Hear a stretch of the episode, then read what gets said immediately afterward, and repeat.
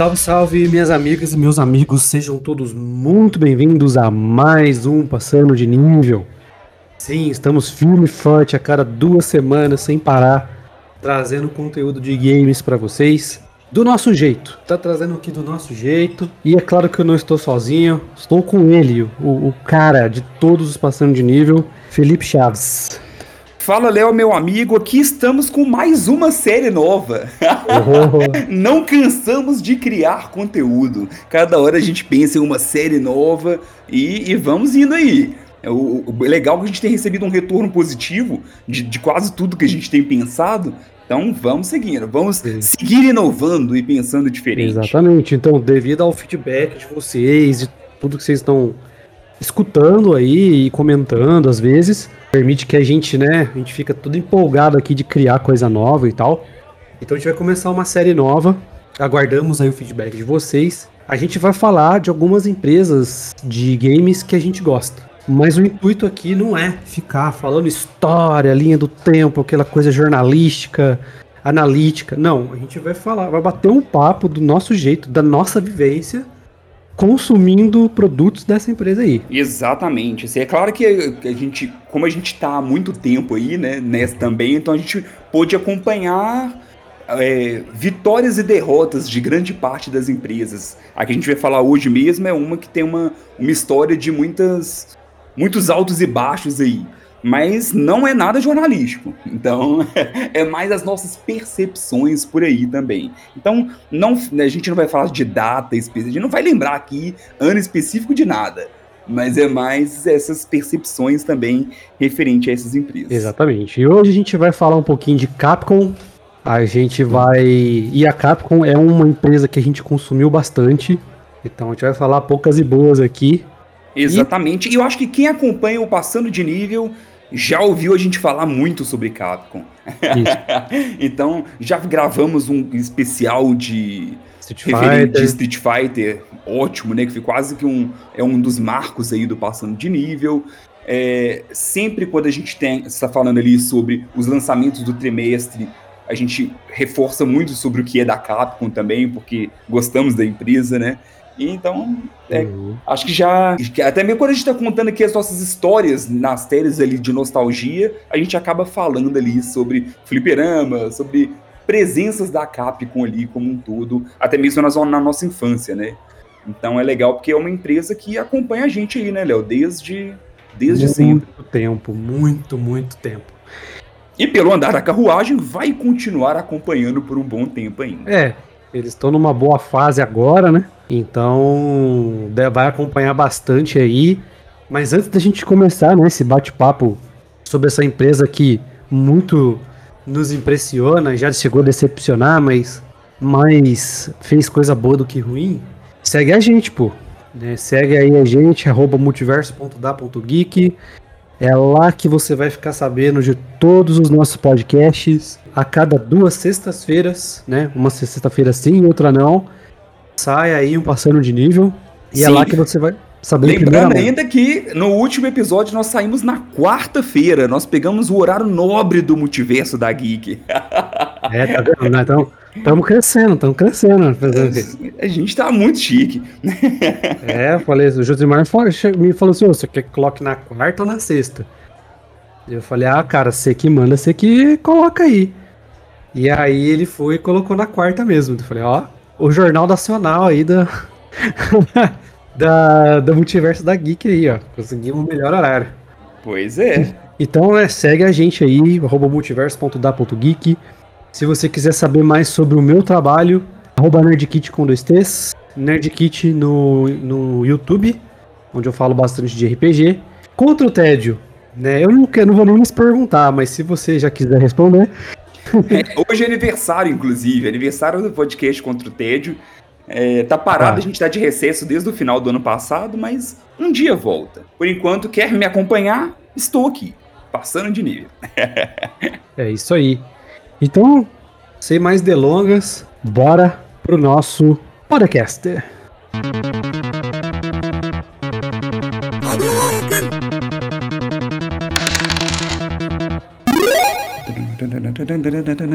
Bom, é, senhor Felipe, Vamos sim. partir do princípio, né? Mas não é a história, mas sim o começo da sua história com a Capcom. Onde que, que qual que foi o primeiro jogo? O que, que você lembra de como a Capcom chegou na sua vida? Cara, não sei te responder, sendo bem sincero, porque acho que a história, a minha história com os videogames é a minha história com a Capcom quase, sabe? Ela hum. dá uma, uma certa misturada ali. Eu já contei sobre o meu primeiro contato com Street Fighter 2, né, que foi o, o meu primeiro jogo de Super Nintendo, quando eu, eu, eu, troquei o meu Master System em um Super Nintendo sem controle. E aí, só que eu tinha um cartucho de Street Fighter 2. E às vezes eu colocava e ficava só assistindo a apresentação e os, eles jogando até eu conseguir um controle ali. Então, a, a infância tinha muita Capcom, né? Assim, é a Capcom é uma empresa que ela, ela não é tão nichada, né? Ela já teve em jogos de plataforma, jogos de luta, jogo de RPG, em muita coisa, e principalmente antes. Então, nos consoles ali na época de, de, de, de 32, de 16 bits, né? Ali já tinha, tinha Capcom demais, principalmente em jogos de plataforma, né? Super Nintendo, então, Super Nintendo e Fliperama era Capcom pra dar Sim, e vender. Cara. O meu foi dois jogos. Pode-se dizer que simultaneamente. Tem um primo meu que ele tinha, só que ele não jogava muito, aí ele deixava o Super Nintendo lá em casa, né? E veio com dois jogos da Capcom. É o Street Fighter 2 Turbo Sim. e o Rockman 7. Ah, que legal. E, e o Rockman 7 era só o chip. Não tinha a carcaça. Mas tá jogando tá bom, né, mano? A gente nem tava nem aí. Então foi assim que foi os primeiros jogos da Capcom, assim, e daí fui só me encantando com a franquia, né? É, com os jogos da empresa por aí, né? Então aí passei por Ghost, Ghosts and Ghosts, Ghosts and Goblins. Sim, Final Fight, eu joguei muito Final Fight. Eu tinha um, alguns amigos que tinham Super Nintendo e a gente ia pra casa dele e eu lembro direto de ir para lá para poder jogar Final Fight, na época que tinha muito ali, né, os, os jogos desse estilo. King of Dragons, que era beat'em up também, é, Goof Troop, era da Capcom. Então, tinha, assim, tinha muito jogo da Capcom. Uhum. Sim, uhum. nossa, tinha um monte, cara. É, eu acho que o, o Demon's Crash não é, né? É, é sim. É também, é. Então, Demon's Crash também joguei pra caramba. Demon's sim. Crash difícil difícil pra caramba, mas eu joguei. No Super Nintendo tinha uma parceria forte da Capcom com a Disney, né?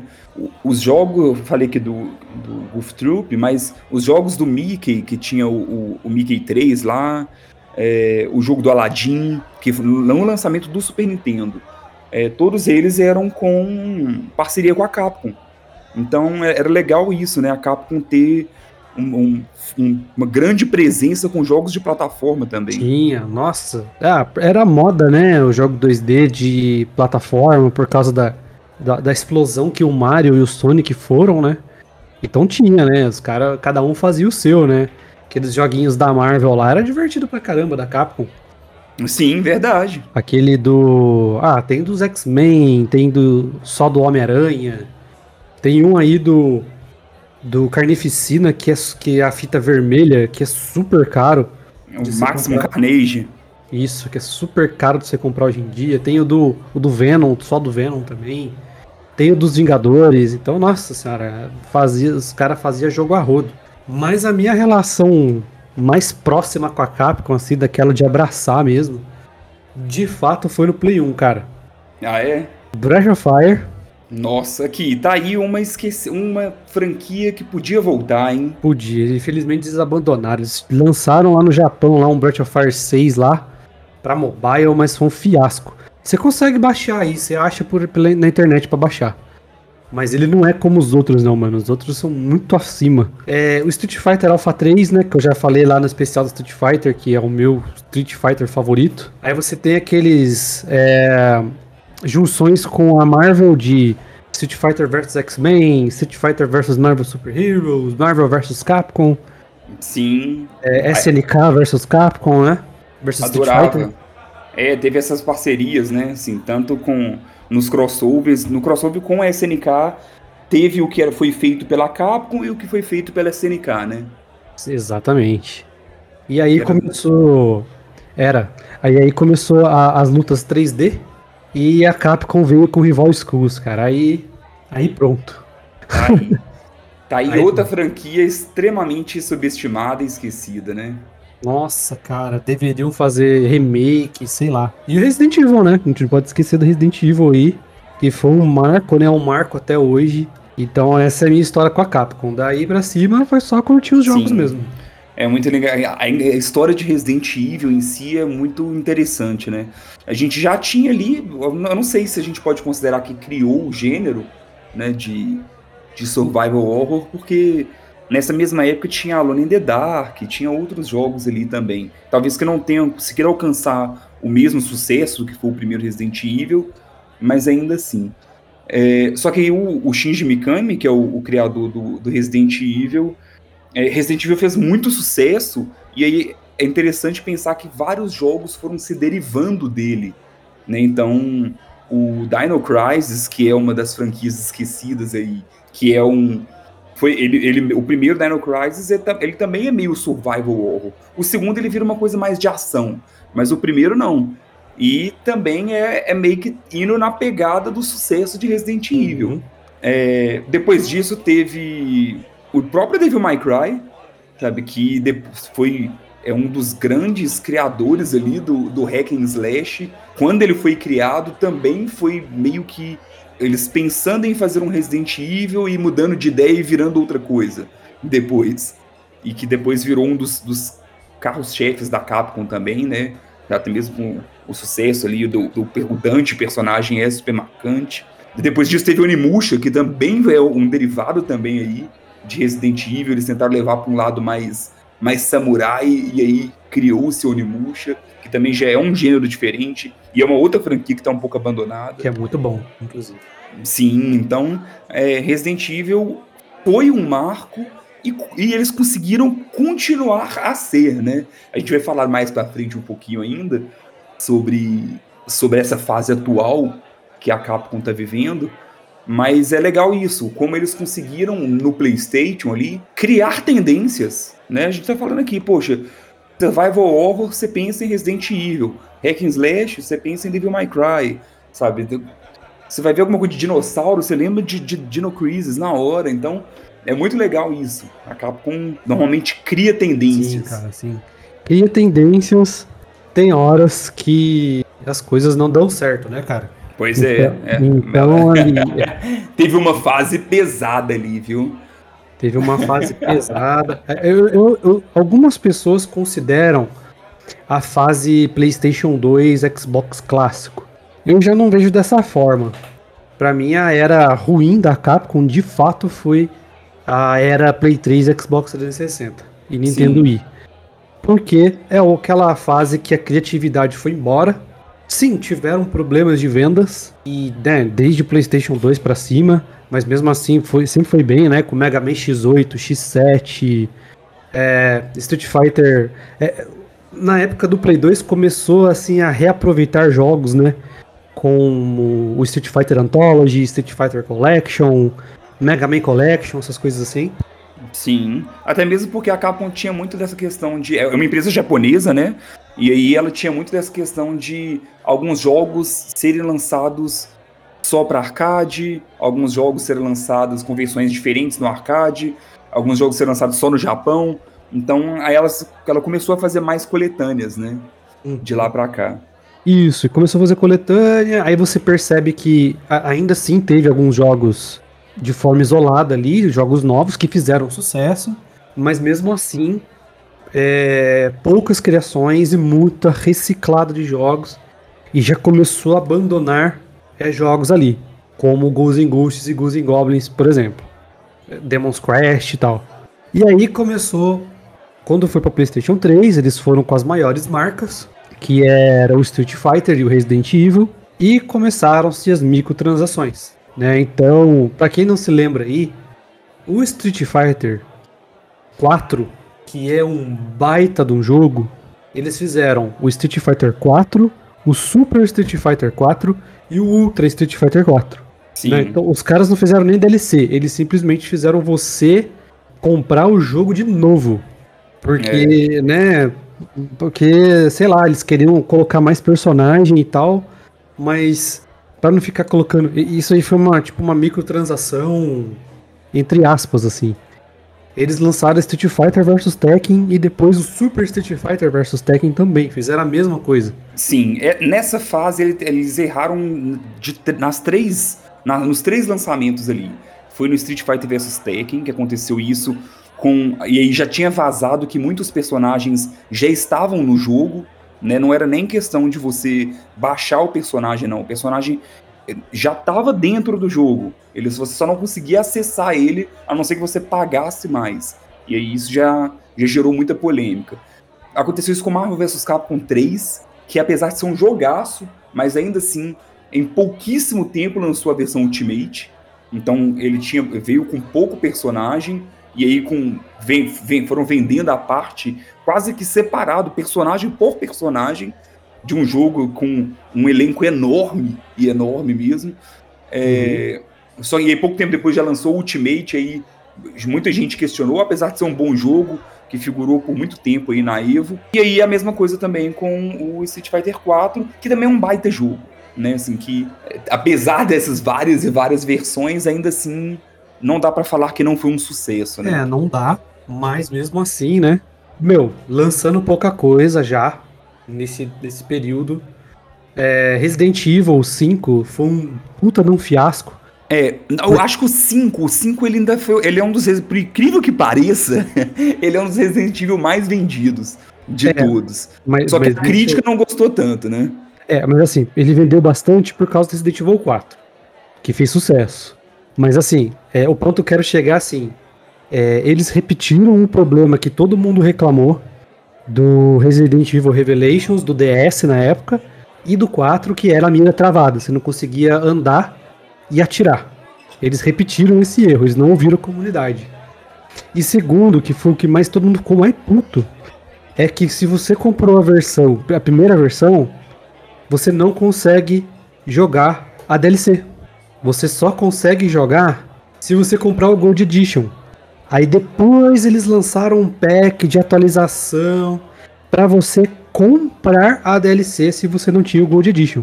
Olha só que louco, né? Aí todo mundo ficou bravão.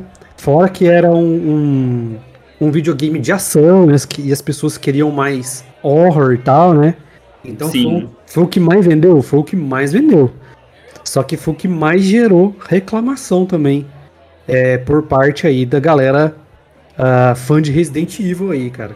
Sim. Eu, eu fui um desses que comprou na pré-venda, comprei, fui jogar. Ué, cadê o, o Nightmares aqui? Zerei, não habilitou, não apareceu opção de compra. E aí eu fui ver, não, você tem que ir lá e comprar de novo o jogo, só que você tem que comprar o Gold Edition para você ter a, a, missão. Eu falei, ah, para. Sacanagem, né?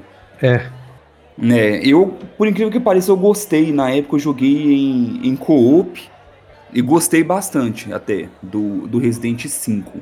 Eu gostei também, eu tenho. Mais o 6, esse não desse. Eu acho que, eu acho que a partir do 6 aí, aí pronto. Aí foi a queda de verdade. Foi. Que, que aí vem Resident 6, aí vem o, o último Marvel vs Capcom. É, é o Marvel vs Capcom Infinity. É. Infinity, Street Fighter 5. E aí, aí vem a, a queda de verdade da, da Capcom ali. O trem ficou feio. Ficou, cara. Nossa senhora. E esse Resident Evil, de novo, é, a, todo mundo reclamando, cara, faz um Survival Horror, a gente precisa de Survival Horror. Aí eles vão e lançam Resident Evil 6. É, não, primeiro eles venderam como Survival Horror, porque apareceu aquela gameplay do Leon Sim. matando zumbi, e o presidente virando zumbi e tal. Aí quando virou, os caras falaram, ué, mas nossa, você pode jogar com o Chris. Será que vai juntar todo mundo? O que, que vai acontecer? Meu Deus do céu. Não, é um jogo for action. Eu achei legal que eles usaram a Cherry, deram um objetivo pra Cherry. Mas só isso. Aquele filho do Wesker é um saco. Eu tô torcendo muito para que não aproveitem mais esse personagem. Descartem ele. Foi ruim. Esse Resident Evil 6 foi ruimzão. Eu não consegui zerar. Ele foi um. É, é um buraco que eu a não ser que eles refaçam, é um jogo que eu acho que eu não, não vou jogar. eu já abri mão, já. E olha que eu já joguei muitos dos, dos Resident Evil, eu zerei 1, 2, 3, 4 e 5. Uhum. Mas o parei no 6. O 6 me, me desanimou. Então teve esses, né? E fora todos os é, títulos que eles deixaram para trás. Então, pô, os cara tinha Mega Man, tinha Breath of Fire, entre outros muitos é, que tinham por aí. E só foram com Street Fighter e Resident Evil. E erraram nos dois. Aí pronto, mano. Fiasco de venda. Começou a demitir funcionário. A ter crise de financeira. É, Dragon's Dogma, que era para ter saído muito antes, os caras não conseguiram terminar o jogo por falta de verba. Marvel vs Capcom foi pro saco e aí a Disney foi lá, comprou os direitos da Marvel e tirou os direitos da Capcom de fazer jogos com os personagens da Marvel. É, e aí pronto, falei, pronto, mano, acabou. Acabou a, a, a empresa, acho que já era. Sim. Aí os caras me lançam Street Fighter V repleto de microtransação. Você não consegue. Você não consegue é, jogar o jogo sem comprar. Você compra o jogo para comprar dentro do jogo, velho. Sim, não, e sem, sem contar o, o jogo extremamente capado, assim. Foi lançado sem ter modo arcade, não, não tinha nada. Né? Então você comprava um jogo caro e ainda você praticamente não tinha experiência nenhuma offline. Nenhuma, nenhuma. O, o, o modo história, pífio, pífio, pífio, pífio. Tentaram entrar na questão de, de fazer uma história pegando um pouco ali do que o Mortal Kombat já vinha fazendo. E é péssimo, é lento, é, você tem que baixar a parte, é desinteressante. Então, não. Foi. Street Fighter V assim, por mais que dizem que foram ajustando ele, e eu nem acabei nem dando essa nova chance para poder saber, mas ainda assim foi, foi algo meio muito desastroso para a empresa. Demais, cara, demais. Nossa, passaram um sufoco até que é, não, antes disso, mais um erro. Devil May Cry. Ah. Eles tentaram fazer, assim, dizem que é um bom jogo, então isso daí eu não, eu não duvido, porque eu gosto muito da empresa, que é Ninja Theory que fez o jogo. Só que pegar um personagem que é extremamente querido e que tem uma personalidade super definida para rebutar ele, mudar fisicamente, mudar a personalidade, foi uma péssima ideia. Então, o jogo ele já chegou sendo desde os trailers já sendo muito questionado e talvez assim, se fosse simplesmente um outro jogo, sabe, com um outro personagem, um outro jogo, OK, sabe? Não precisava ser um, um reboot de Devil May Cry. Tanto que já foi abandonado. E aí, depois disso, agora depois a gente vai falar sobre a ascensão de novo da Capcom, né? E já fizeram Devil May Cry 5, fingindo que nem existe esse reboot. é, não, o, D, o DMC é um fiasco, cara. Pois é. Assim, eu gosto de jogá-lo. Ele, é, eu acho que ele é um jogo muito bom para se jogar. Em termos de história, fizeram aquela piada da peruquinha. Ah, não, mano. Ah, não. O, o DMC não dá. O DMC é. não dá. O Devil May Cry 5 dá pra engolir. Mas o. o... Ele é até bom. É até bom. É, um dizem que é muito bom o 5. Eu Ele não é joguei ainda não, mas.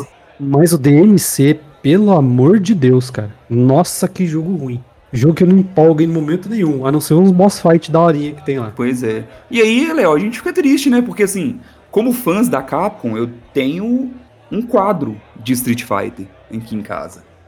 então, eu, eu sempre gostei demais da empresa. Então, a gente vê essa. Dava, deu a entender. Porque isso que a gente falou aqui não foi questão de, de seis meses. Sabe? Foram, foi um período extenso, assim, de, de erros atrás de erros. Então Sim. a gente acaba pensando, poxa, já era, né? A empresa não vai conseguir sair dessa. Aí estamos aqui para falar agora sobre a redenção da Capcom, né? Isso, cara. E aí nós, viemos, nós chegamos na era dos remakes. A salvação da Capcom, né? Primeiro eles começaram com os remasters. É, vamos, vou começar aqui com o remaster do Resident Evil Revelations 1 e do Resident Evil 1, principalmente. Né, que foi um sucesso, os caras colocaram na engine nova, ficou o jogo bonito, bem feito vendeu pra caramba. Aí eles aproveitaram o sucesso do remaster e fizeram o zero também, né? E com isso arrecadaram bastante dinheiro. Sim. Bastante dinheiro. É, mas essa época era uma época interessante. Essa aí foi. Essa época foi antes da, da queda. Porque foi, teve uma época que a, a Capcom ela fechou uma parceria muito legal com a Nintendo. pro GameCube. Foi quando saiu o remake do. O, não sei se é remake ou remaster. É remaster, né? Do, do Resident Evil 1. É, saiu esse do Zero. Saiu o Resident Evil 4. Né, o, o primeiro lançamento de Resident Evil 4 foi pro GameCube. Depois disso que ele saiu e tem tudo quanto é plataforma. Agora tem até uma, uma versão nova dele. Mas inicialmente, o Shinji Mikami até falava que ele seria sempre exclusivo do GameCube. E pagou muita língua, porque definitivamente ele não é. E aí, nessa mesma época, assim, até pra gente ver o, quanto, o que aconteceu com a Capcom, né? Porque nessa época, na parceria da Nintendo, no GameCube, saiu Okami, saiu Beautiful Joe, saiu vários jogos criativos uhum. da Capcom, sabe? De franquias que acabaram ficando de. Primeiro ficou um pouco preso por um período no ecossistema da Nintendo, né? E aí depois, porque até mesmo porque talvez o que pode até ter atrapalhado um pouco a Capcom é que o GameCube não foi um sucesso. Então é, tinha ideias boas, ótimos lançamentos, mas presos ali dentro do ecossistema da, da Nintendo ali, do, que não foi tão para frente assim, que era o GameCube. Uhum. Mas realmente ele já é, nessa época do que, que refez o, que começou ali os remasters, já era para eles terem visto que, poxa, esse é o, é o segredo do sucesso aqui. É, eles foram fazendo, né? O Okami é um jogo que eu gosto pra caramba. Diga de passagem, é um jogo muito bonito. Que eles Nossa, remasterizaram, né? Eles remasterizaram ali a versão PlayStation 3 Xbox 360, que é lindo pra caramba. E eles realmente acharam o caminho das pedras aí. Lançaram um ousado Resident Evil 7 Sim. Que, que eu gosto pra caramba e eu concordo com eles quando eles falam. FPS é a maior imersão de terror que tem. Nossa, eles, tá doido. Eles aprenderam muito com Outlast e pegaram os elementos e enfiaram dentro de Resident Evil e ficou muito bom. Estão fazendo a trilogia nova, já tá fazendo a trilogia, o último jogo da trilogia do Ethan. Bombaram pra caramba e aí. É, e pegou veio... de surpresa, né, Léo? Assim, eu acho que ninguém esperava que Resident Evil 7 seria tão bom, assim. Não, eles meio que deram. desconsiderou os personagens antigos, colocou uma nova história, um novo protagonista. E deu muito certo, né? Assim, mesmo sendo. mudando a fórmula, mas ainda assim deu muito certo. E aí a Capcom voltou com tudo. O, o Village foi um sucesso também. Concorreu a jogo do ano então, pegou muito da fórmula do que acontece no set e aumentou, né? Colocou mais tempo de jogo, mais enredo, mais várias coisas também. E Exato. depois veio aí a onda do, dos, dos remakes, né? Não, é, mas antes do Village, que a gente já sabia que ia acontecer, que ia ser um sucesso, eles fizeram uma, um outro lançamento ousado e atrasado, que foi o Dragon's Dogma, que foi um sucesso de venda um monte de gente comprou e gostou. E vai sair o 2. Acho que ano que vem. Vai sair o Dragon's Dogma 2, de tanto sucesso que fez. E aí vem o grande boom. Resident Evil 2 Remake. Aí pronto. Aí os caras ganharam grana pra caramba. Aí, a, aí eles se re, já estavam se reerguendo, eles se reergueram de vez. Tanto que eles lançaram não só o Resident Evil Village, mas eles lançaram o Mega Man 11 que saiu só em formato digital, né? Saiu para todos os consoles, mas só em formato digital. Eu acho que só na gringa que saiu formato físico. E fizeram remake também do Ghosts Goblins. Então, porra, os caras voaram e todos eles fizeram sucesso de venda. Todos eles. E aí pronto, cara. Aí a empresa decolou de vez, tá voando agora. É, já tem é, no papel o remake do Code Verônica, é, teve aí o Resident Evil 4 Remake também, que vendeu horrores agora, né? E agora já tem. O Gold Verônica já tá sendo escrito, já tá sendo. Começou a, a, a trabalhar. É, já tá no papel o Resident Evil 9. Apesar da mancada que eles deram aí de colocar o Separate Ways aí, mas tudo bem, né? Já tá saindo um promissor Street Fighter 6, então quando esse podcast sair, vai faltar dois dias para lançar o Street Fighter 6. Ansiosíssimo, joguei a demo e tá, ó. Nossa, tá incrível. tá ótima a demo, velho. Tá muito legal. Muito legal mesmo. Tô curioso até pelo modo, o modo World Tour que eles criaram lá, que é um meio RPGzinho que você vai andando e vai lutando na rua, aprendendo com alguns outros lutadores já renomados. Até isso eu tô curioso. Tem, tem um pedacinho na demo também. Inclusive, quem quiser, quem estiver ouvindo e tiver alguns dos consoles, a, a, ela não tem, não tem prazo, não tem data, né? Foi uma beta. Que é uma demo, né? Não é nenhum só um beta, é um demo, uma demo mesmo, que tá liberada ainda. Então dá para jogar ali. Pelo menos quando eu testei, tinha só o Luke e o Ryu para poder jogar versus. E tinha o, esse modo World Tour. E uhum. vale a pena testar porque tá bem legal. Viu? É, então Street Fighter 03 tinha também, e os caras vão reviver isso, mano. Putz, ansiosíssimo é pra Verdade, isso, bem, bem lembrado. Ansiosíssimo pra esse jogo aí mesmo, cara. Então a gente só torce para que a Capcom continue fazendo bons jogos e que a próxima empresa que vai abraçar essa ideia de remakes dê certo para ela também, que é a Konami. Né? Então, ah, será que vai? ah, Espero que sim, né? Não, a gente torce para que sim, mano. Torce para que um sim. Um dia mesmo, viu? Porque a Konami tem tanta coisa, tem, tem um baú de preciosidade lá que tá guardado. Sim, cara, nossa, torcendo bastante. E torcer pra Capcom também não fazer mais cagada e me manter o nível aí que eles estão atingindo no, nos jogos deles. E torcer pra coisa nova, né? Uma coisa nova que eles fizeram deu certo, que é o Dragon's Dogma, que já vai ter uma continuação. Então vamos esperar por mais aí. Vamos ver. Exatamente. O que acontece Uma franquia que a gente acabou não comentando aqui, eu já falei dela algumas vezes, só para lembrar também que foi o que fez parte desse da parte de sucesso agora da, da Capcom, é, foi Monster Hunter. Monster Hunter, eles sempre trabalharam com ele, já era um sucesso no Japão, mas ele era um, um jogo muito japonês, muito muito meio, meio cabeçudo, meio cheio de mecânica demais. E aí eles conseguiram cada vez mais simplificando, deixando ele mais fluido e deixando ele mais acessível para o Ocidente também. Então, Monster Hunter Road fez muito sucesso, ele e o, e o Iceborne, né, que é uma, uma baita de uma DLC. E depois teve o Monster Hunter Rise, que já, a gente até já falou dele aqui no, nos lançamentos ali do trimestre, que uhum. inicialmente tinha saído só para o Nintendo Switch, mas que agora já lançou para os outros consoles também, e que dizem que ainda é uma evolução do Monster Hunter World. Vale muito a pena e é muito legal isso. É mais uma franquia, mais um nome grande da Capcom também. E aí, assim, mercenária é uma coisa que a Capcom sempre foi um pouco. é, sempre teve essa. Desde Street Fighter, sempre teve. Ah, essa, teve. Lá atrás, desde Super Street Fighter 2 Turbo, é, Chip Edition e Hyper por aí vai. Fight, Hyper Fight. É isso, é. Sempre teve versões e mais versões. Então, isso tá no, no, no meio que no DNA da empresa. O que não pode acontecer é essas questões de, por exemplo, poxa, faz igual fez com Monster Hunter, sabe? Lança uma DLC que é um, é um é, te dá mais muita hora de conteúdo, te traz um outro muito mais jogo, né? Diferente de lançar um jogo capado e para você ter uma experiência completa você tem que gastar dinheiro. Aí não, aí isso que, que foi o, o fracasso maior ali dela, né?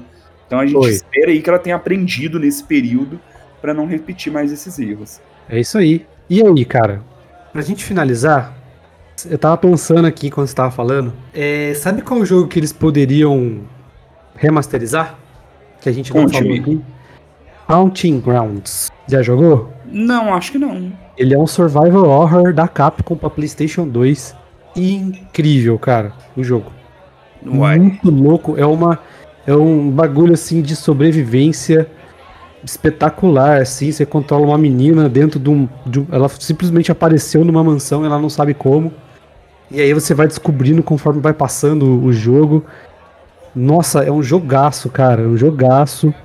É super raro também hoje em dia do Play 2. Deveria ser feito aí um, um remake, cara. Nós joguei no Google aqui, vendo as fotos, eu, eu acho que eu já vi esse jogo.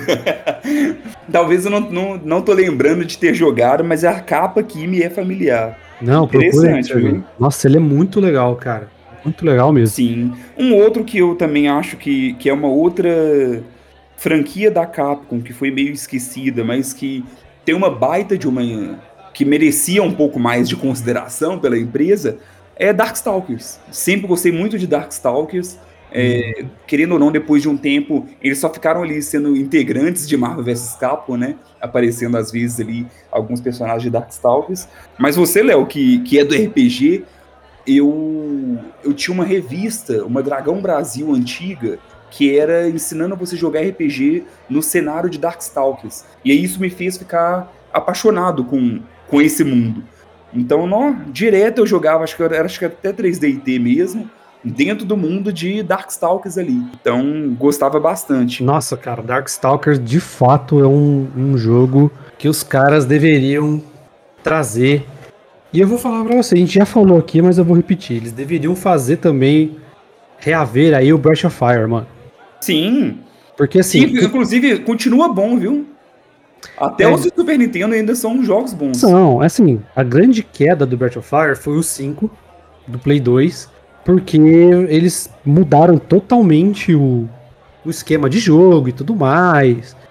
É, ele é praticamente um steampunk ali, já não tem mais tanta fantasia uh, no meio do bagulho. O que eles esqueceram é que no Final Fantasy V, no, no Final Fantasy, no Breath of Fire 5, ele é uma teoria, teoria não, profecia que a Miriam falou no Breath of Fire 3. Quando você derrota ela, ela fala assim: é, se você me derrotar, todo esse país vai virar um deserto. Aí você chega no Breath of Fire 4, que são eras depois, né? Quando Sim. os dragões reacor é, acordam novamente. O que, que tá acontecendo? Você tem que passar de uma cidade para outra através de um barco voador, de um barco que plana por cima do, da areia. E quando você chega no Breath of Fire 5, que os dragões acordaram de novo, o que, que aconteceu? O povo tá soterrado. É uma civilização debaixo da areia. Só tá em cima quem tem muito dinheiro. Quem é ricão. Então a profecia da Mira deu certo. É por isso que eles fizeram o jogo daquela forma. Ah, tá. É, e a tecnologia cresceu também e tudo mais, né? É, eles queriam mudar a jogabilidade porque para não ficar muito de turno, porque o RPG de turno já estava ficando ultrapassado, eles fizeram daquela forma, que é você andar pelo, pela arena de batalha e tudo mais. E aí você chega, você consegue chegar numa determinada distância do personagem, do, do inimigo, e você consegue soltar uma magia, consegue dar uma porrada. Então é, é, é por isso que eles fizeram dessa forma, mas muita gente não gostou. Aí foi a grande queda. Aí os caras fizeram lá um, um joguinho fuleira para PC, para mobile, que é o of Fire 6, que tem uma apresentação linda, mas o jogo em si, é, você percebe que é inacabado, né, quando você joga. E ainda por cima é japonês. é, é, complicado, mas os caras poderiam fazer um remake aí. Poderiam Sim. refazer o jogo aí, fazer um estilo Final Fantasy VII Remake, assim, fazer um, um negócio da hora, um hack and slash, assim, ia ser Ia ser o bicho, mano. Ia ser muito louco. E ainda mais o primeiro jogo que tem, acho que uma das melhores histórias do, do, do Breath of Fire. É, um jogo que eles já anunciaram é o Exo Primal, né? Que é um jogo de. Mas é um jogo online ali, que tem dinossauro e etc. Mas o jogo de dinossauro que eu queria ver mesmo era um remake de Dino Crisis, que eu gosto demais. É, então, cara. principalmente do segundo jogo. Então, o, o segundo jogo, nossa, assim, eu me diverti demais, demais, porque, como eu falei, assim, ele era um jogo mais de ação, meio arcade, assim, você, você fazia combo de matar os dinossauros e, e pontuações e pontuações que se trocava por armas melhores ainda, e nó, eu achava muito divertido, então é um jogo que eu queria muito ver nessa numa atual geração também. Os fãs pedem muito, né? Assim, e eles até brincaram no, no trailer que saiu, não sei se foi numa E3 desse Exo Primal, tinha uma. apareceu uma ruiva. Né? Então todo mundo falou: ah, não, peraí, dinossauro e ruiva? Então tá voltando, mas não, era uma outra franquia. E eu sei que a Capcom, ela sabe que os fãs estão pedindo. Então é, é ver quanto que realmente vai sair. É, né? ah, eu acho que agora assim, eles estão escutando bastante os fãs. É, eles estão escutando bastante os fãs aí. Então eu acredito que tenha mais projetos aí, cara. Que eles, que eles não vão ficar só no remake, não. Acho que eles vão Pra mim, o Street Fighter 6 foi, já foi uma grande surpresa ter saído esse ano. Vamos aguardar por mais Capcom aí, mano. Capcom tá vindo com tudo aí. Com certeza. Não, tem, tem muita coisa boa para poder vir. E tem muita coisa boa que eles têm de material também, né? para poder aproveitar. Então é torcer para esse sucesso, torcer para eles continuarem tendo, tendo boas avaliações para irem trazendo mesmo essas, essas franquias de volta pra gente. Exatamente. Então não esquece de deixar aí no comentário, gente, o que, que, vocês acham da Capcom, que remake que vocês querem, que vocês querem ver, que a gente vai trocando ideia e vai respondendo aí. Exatamente. A, a, a, nossa franquia favorita aqui da Capcom, acho que vocês já sabem, né? A minha, pelo menos, é, é Street Fighter. Hum, a sua é Street ou Resident? A gente um dia vai gravar uma, um passando de nível de Resident Evil, hein? Sim, a gente vai fazer. Comentem aí se vocês querem esse, esse passando de nível especial aí. O meu favorito da Capcom, velho, eu posso dizer que o de luta é o Street Fighter. Ah, mas aí é trapaça, poxa. Mas o meu favorito, favorito mesmo é Battlefield. Ah, olha aí sim, hein? Gosto bastante, eu gosto até do 5. Falo mesmo, não tô nem aí.